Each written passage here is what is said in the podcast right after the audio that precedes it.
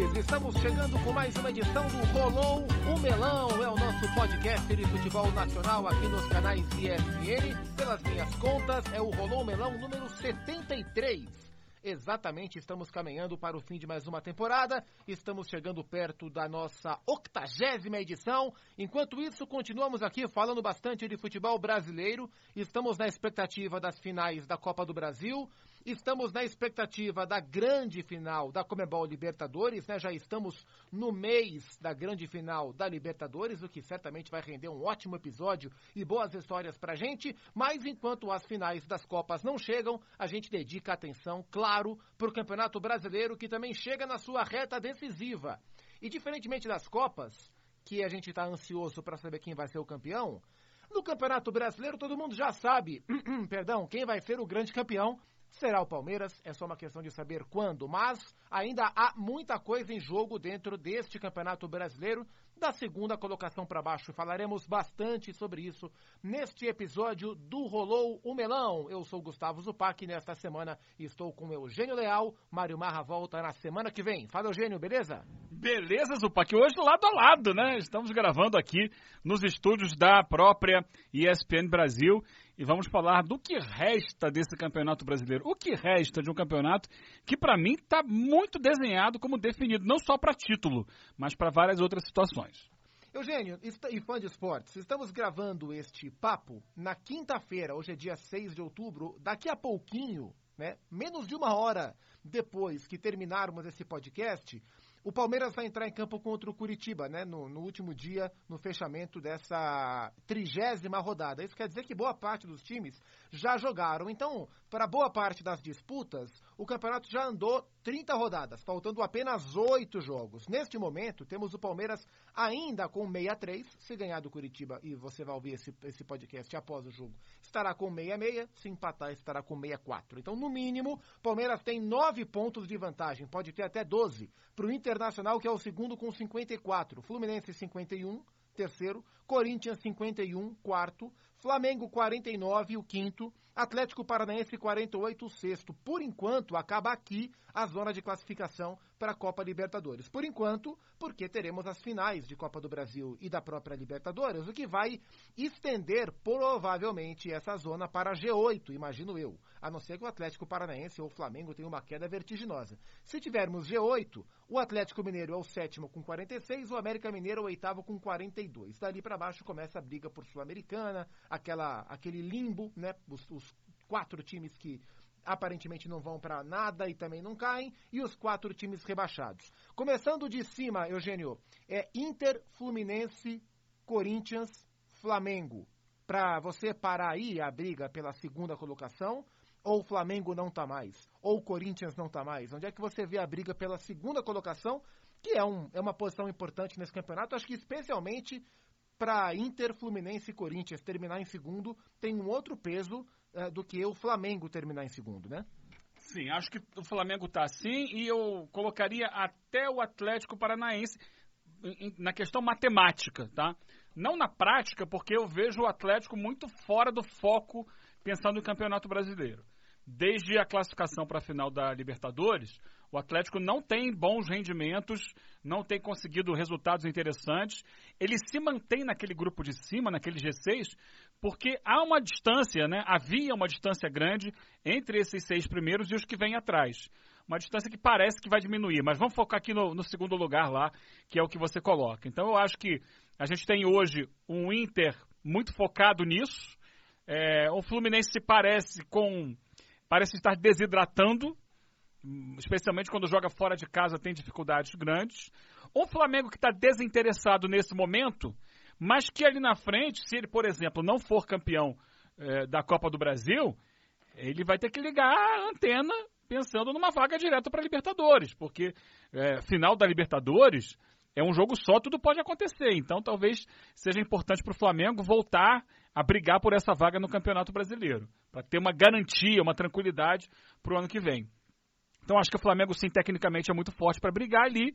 E matematicamente o Atlético também tem chance, embora eu não veja no, campo o time interessado, muito interessado em buscar esse segundo lugar. Eu acho que esses times todos aí estão garantidos em Libertadores. Seja fase de classificação, aquela fase preliminar, ou já na fase de grupos. Eu acho que todos eles vão porque o Flamengo e o Corinthians e o Atlético Paranaense estão disputando as duas outras vagas. Então, vai ficar com, um, com dois deles ou com um deles. E aí o Flamengo ganhando né, as duas, pode ser que algum desses também herde uma vaga de campeonato brasileiro. Então, esses seis primeiros aí, para mim, estão garantidos em Libertadores. O que me chama a atenção é que, assim, a gente esperava um crescimento maior do Flamengo, porque o time teve arrancada no campeonato, mesmo com, mesmo com um time alternativo, ou com um time que não era o time das Copas, né, como o Rubro Negro diz, o Flamengo teve arrancada para chegar mais acima. E aí o Flamengo teve dois confrontos diretos contra justamente Inter e Fluminense, e não ganhou nenhum dos dois, né, não ganhou do Fluminense, perdeu do Fluminense, aliás, é, e ontem, né, a gente grava na quinta-feira, ontem o Flamengo empatou com o Internacional em um jogo interessante do ponto de vista estratégico, né? O Flamengo ele amassou o Inter durante a maior parte do tempo, é, mas o Inter resistiu bravamente. Acho que o Mano, é, e, e, o Mano até brincou depois, né? Que os jogadores do Flamengo foram falar com ele que ele estacionou o ônibus e ele falou, olha, às vezes é preciso. E ele fez movimentos. É, algumas pessoas interpretaram que foram movimentos que chamaram o Flamengo ainda mais, mas eu li de uma outra maneira. Eu li que foram movimentos importantes para evitar que o Flamengo marcasse o gol, porque o Flamengo já estava em cima. E o Mano fez alguns movimentos para tentar conter dentro do possível e conseguiu conter, né? E, e, aí são campanhas bem diferentes em termos de, de maneira de chegar até aqui, de Inter e Fluminense, e, e para mim as duas chamam muito a atenção. O Fluminense é através do futebol bem jogado, né? E concordo com, com o Eugênio, nesse momento está tá sofrendo um pouco mais a oscilação do que vinha sofrendo antes. O Fluminense já foi mais regular, então ele é capaz de fazer grandes jogos e jogos menos interessantes. Vem de duas derrotas, né, para os dois Atléticos, para o Mineiro e para o Goianiense. É, e o Inter é um time de consistência, eu acho isso muito interessante. É um time que nem sempre dá espetáculo, poucas vezes vai brilhar e golear os adversários, mas ele vem numa consistência muito grande. É um time muito equilibrado nas mãos do Mano, conquistou resultados importantes, né? Empatou com o Corinthians, por exemplo, em São Paulo, empatou com o Flamengo jogando no Maracanã, confrontos diretos muito relevantes para o Inter nesse momento. Então me chama muito a atenção essa segunda colocação do Inter. É, e vejo de fato o Inter e Fluminense como os mais cotados para ocupar esse espaço, é, por causa da, do interesse de Corinthians, Flamengo e Atlético Paranaense nas Copas. Né? Então acho que vai ficar entre Inter e Fluminense mesmo. Né, essa segunda colocação. E vamos ver. A, a, minha grande dúvida no momento é o Atlético Paranaense mesmo, né? O próprio Filipão vem reclamando bastante do rendimento da equipe, vem reclamando bastante da impressão da torcida sobre o potencial da equipe.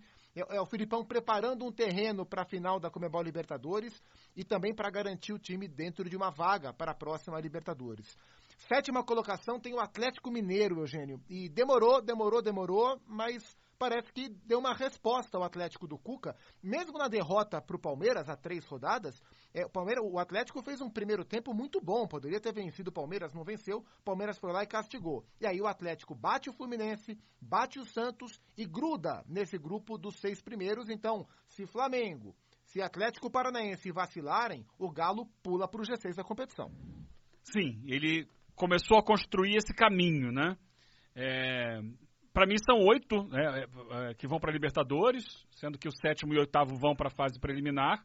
O Atlético hoje é o sétimo, mas ele, o Atlético Mineiro, mas ele começa a olhar para cima e ameaçar o Atlético Paranaense por uma vaga direta, tá?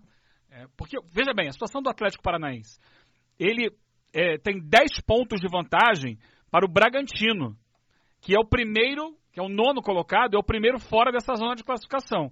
É uma vantagem confortável. 10 pontos de vantagem. Por isso eu acho que assim, esses seis primeiros vão para a Libertadores de uma forma ou de outra.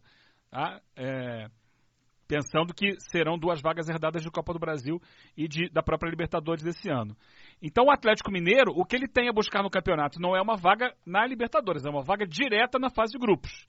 E ele sim, se ele mantiver esse crescimento, esse rendimento das últimas rodadas, ele passa a ameaçar o Paranaense e vai buscar essa vaga. Nesse momento está a dois pontos. Então isso pode acontecer já numa próxima rodada, se ele vencer e o Atlético perder o jogo. É, mas acho que o Atlético vai se ligar, o Paranaense, né, o Furacão, da necessidade de ter uma postura um pouco diferente no Campeonato Brasileiro. Vai tentar mudar um pouco esse panorama que a gente tem visto nas últimas rodadas. E, então é isso. E você tem o América, que é quem está mais ameaçado. O América ainda tem alguma gordura em relação ao Bragantino. E depois vem um bolo ali, né? De times que estão sonhando com vaga. Eu tenho um, um, site que eu acompanho, que é muito legal, porque ele dá a classificação respeitando uma distância, assim.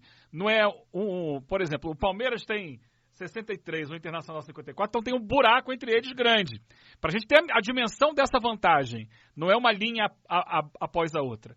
E aí fica muito claro que você tem ali esse segundo pelotão que vai do Internacional até o América Mineiro, que tem uma distância ali de oito pontos, é, mas são os times que estão classificando para a Libertadores, aí tem um gapzinho de quatro pontos, e vem um outro grupo embolado de times que vão tentar tirar essa vaga do América Mineiro, que são Bragantino, Fortaleza, Goiás, São Paulo, Santos e Botafogo. Todo mundo com 38 ou 37 pontos.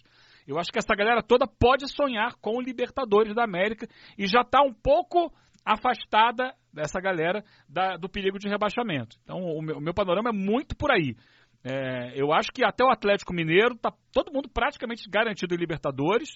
E é, o América Mineiro tem uma boa folga ainda, mas é o time que se arrisca a perder vaga para alguém que venha crescendo desse terceiro pelotão, vamos dizer assim. Olhando para os times, antes da gente mergulhar no pelotão de baixo, esse que você citou, que é um pelotão interessante, voltando a falar dos, dos três times, né, do quarto, quinto e sexto, que estão voltados também para as finais de Copas, é, vou começar te perguntando sobre o sexto colocado, porque é um time que você tem acompanhado muito durante a temporada, que é o Atlético Paranaense. É, o, o, Filipão, como eu falei, o Filipão vem falando bastante, né? Vem chamando muito a atenção os alertas que o Filipão vem fazendo para o time e para a torcida sobre o time. É, como é que você vê o momento do Atlético Paranaense, inclusive projetando a, a final do dia 29? Eu vejo que é muito questão de foco é, é muita dificuldade que o Filipão está encontrando de fazer o time se concentrar nos jogos do brasileiro